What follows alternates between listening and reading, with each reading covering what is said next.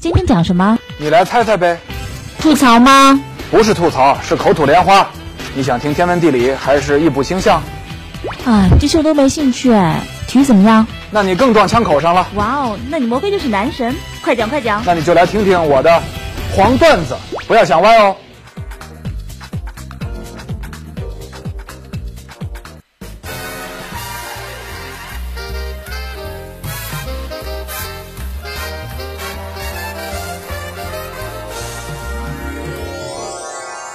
本节目由哈尔滨啤酒首席冠名播出，哈尔滨啤酒尽情世界杯。王晶导演在上个世纪末拍过一部关于赌博的电影，叫《赌侠一九九九》。电影里有有些情节啊，跟一九九八年的世界杯决赛有关。片中刘德华和张家辉做了一出巴西三比二逆转法国的局，非常搞笑的反映了那届决赛啊。全世界彩民的一种心理，说巴西怎么能输呢？而且输成零比三。所以呢，这么多年以来啊，那场决赛一直众说纷纭。决赛当天，罗纳尔多在比赛中失常是肯定的。他本人、巴西队当时的成员、巴西足协，还有传说中的耐克，围绕那届决赛究竟发生了什么？事情的源头啊，得往前追溯。一九八九年，四十二岁的特谢拉当上了巴西足协主席。他从没有跟足球打过交道，但他有一个得天独厚的优势，他娶了国际足联主席阿维兰热的女儿。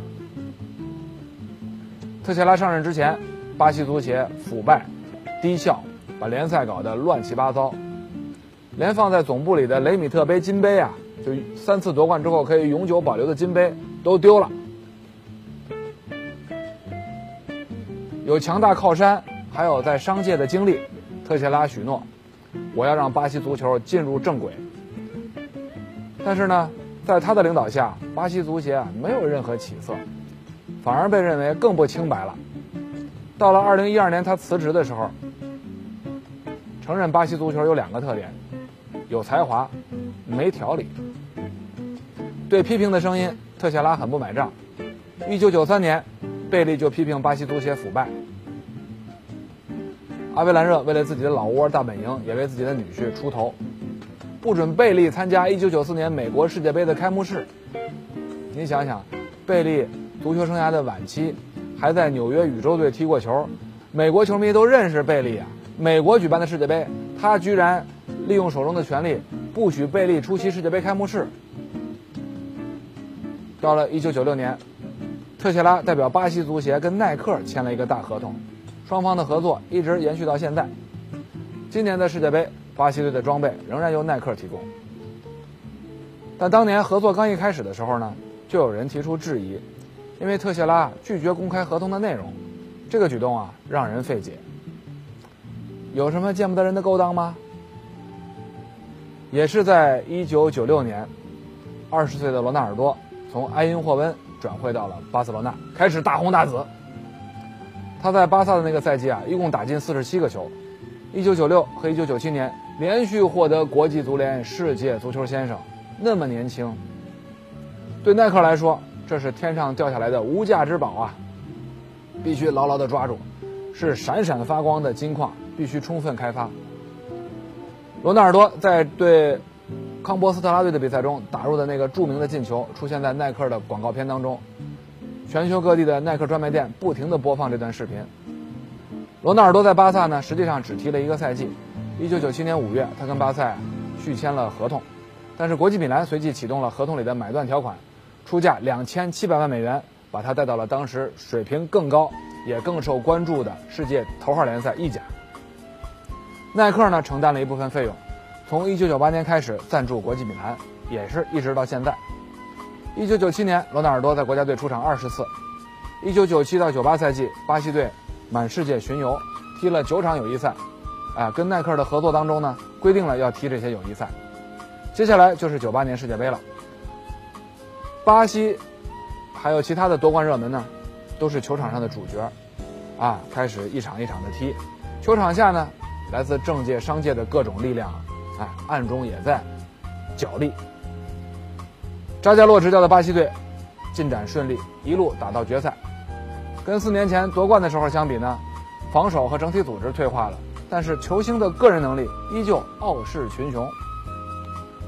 决赛开球时间是法国当地时间的七月十二号晚上九点，七点四十八分，现场的记者、解说员，包括我都拿到了出场名单。令所有人惊讶的是啊，巴西队的首发阵容里居然没有罗纳尔多，顶替他的是野兽埃德蒙多。罗纳尔多的名字出现在替补的名单里边，当时很惊讶。当时啊，没有互联网，没有微博，没有自媒体。如果有的话，我是中国所有人里第一个知道这个消息的人，发条微博那转发就大了去了，是吧？但是呢，快开球的时候，更新了一次名单，又送来一个名单，上面有罗纳尔多在首发里边了。奇怪吧？更奇怪的是，在赛场看比赛，赛前的热身，只有法国队在场上热身。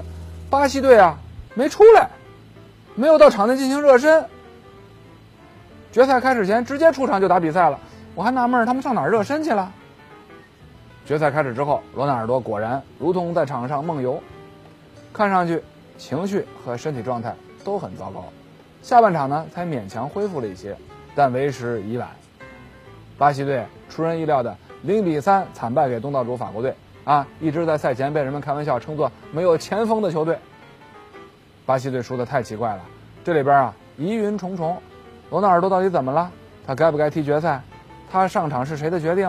为什么先抱在替补里，后来又首发了？啊，等等等等。赛后呢，立刻出现了很多的留言。罗纳尔多脚踝有伤，罗纳尔多胃部不适，啊，有人被有人投了他的毒啊。队医托雷多透露啊，赛前罗纳尔多睡觉时经常出现抽搐。被紧急送到了医院，但是呢，没有检查出有什么异样。埃德蒙多说：“耐克要求罗纳尔多踢满全场，世界杯决赛啊，自己的形象大使、头牌球星，当然得在这个高光时刻亮相，你怎么能不出现呢？”巴西队兵败法国回国的时候，一位球迷在里约的机场举起了一面巴西国旗，上面写着：“啊，秩序和进步。”这个球迷举的国旗上啊，本应该是这两个单词的地方啊，秩序和进步的地方写着耐克。报纸呢刊发了这位球迷的照片。巴西的政治活动者阿尔多说啊，这个场面改变了自己的看法。跟好多人一样，阿尔多认为跟耐克的合作拖累了国家队，巴西足协背叛了国家，他们不应该用商业毁了足球的激情和单纯。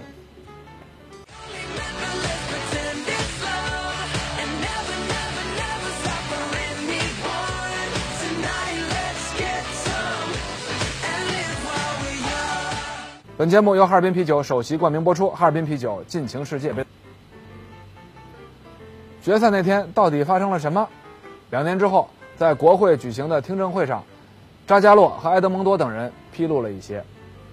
巴西足协反对这次听证会，他们发了一封信给国会，信中提供了一份扎加洛签名的声明，声明里否认耐克对国家队施加了影响。在听证会上。扎加洛向国会调查团回忆决赛当天的经过。他说，全队吃了午饭之后呢，各回房间休息。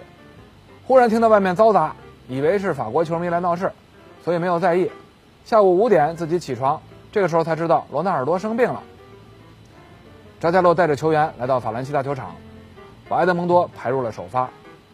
罗纳尔多去了一趟巴黎的一家诊所。离决赛还有四十多分钟的时候呢，他来到了球场，在诊所里他接受了检查。一切正常，而且自己呢很想上场。扎加洛说：“面对这种情况，我还是选择了罗纳尔多。”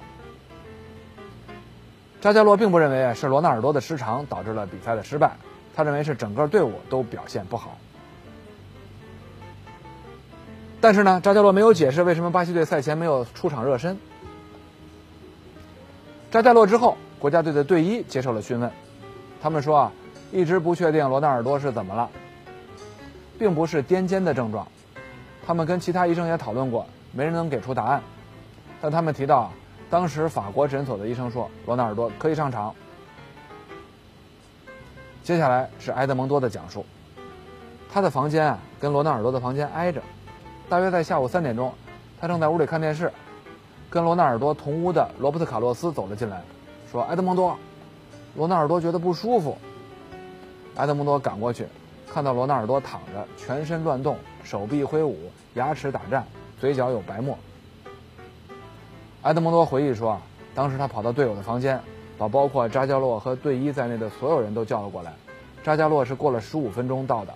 注意啊，这跟扎加洛本人的说法就矛盾了。他说他不知道，直到五点钟以后才听说罗纳尔多出事了。队医到来之前，一些队员按住罗纳尔多的胳膊，抽搐的时间不长。队医把所有人召集起来，说啊，我们面临的比赛极其重要，罗纳尔多会醒过来。”啊，不会知道发生了什么，所以我们什么也别说，一直到比赛开始，你们都回房间休息吧。按照安排，当天晚上六点钟，全队到餐厅吃点心。平时爱说爱笑的罗纳尔多是最后一个来的，在餐桌旁坐下之后，什么都没吃，一言不发。莱昂纳多有些惊讶，他跟队医说：“啊，医生啊，你是不是应该带他去治疗啊？”队医们来到罗纳尔多身边。讲了讲下午的情况，表示要带他去看病。起初呢，罗纳尔多拒绝说我要踢决赛。医生劝他说啊，先去检查一下，结果正常才能上场。于是罗纳尔多随队医去了医去了法国当地的医院。然后呢，就是出现了首发名单的前后改变和决赛中的惨败。这次听证会啊，没有取得什么明确的结果，不过呢，至少离真相更近了一些。罗纳尔多本人也周受也接受了国会审查委员会的询问，他说自己不记得发生了什么。决赛当天下午，自己在房间里休息，五点钟醒来之后，跟队友一起吃点心。用完点心之后，队医才告诉自己，下午自己出现了类似癫痫的症状。罗纳尔多更否认耐克施加了影响，啊，他说我和耐克的关系是良性的，合同除了让我比赛时穿他们的鞋，没有任何其他要求。啊，在罗纳尔多身体不适的时候，啊，耐克到底有没有要求他上场？耐克、罗纳尔多和扎加洛等人都否认了。怀疑的人仍然有充分的理由，但是呢，没有任何证据。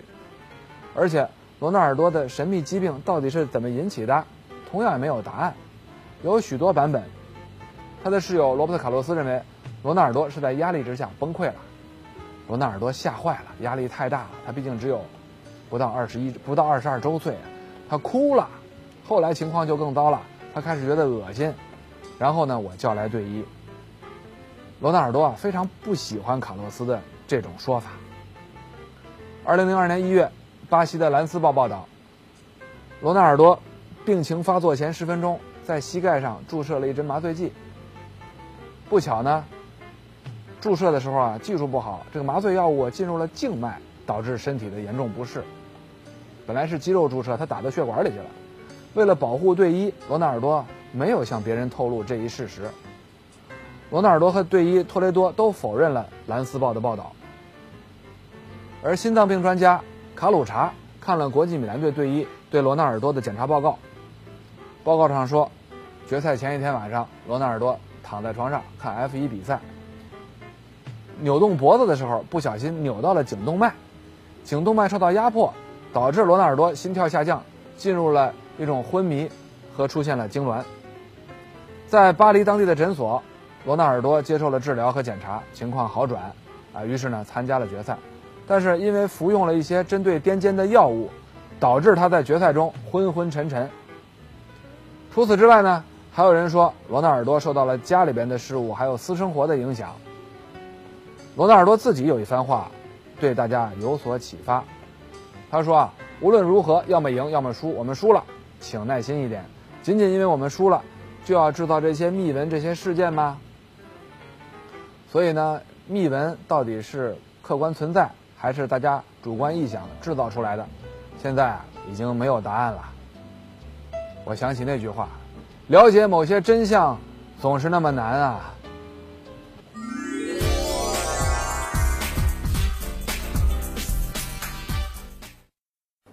在这儿呢，插播一个小小的广告，呃，在春节前后呢，呃，我们将黄段子节目里关于足球的话题内容呢做了精选和整理，出了一本书，叫《足球根本不是圆的》。在世界杯年呢，给大家提供一本看球囤货备料、装逼指南啊，呃，京东、当当、卓越都已经可以开始订阅了，希望您能够喜欢。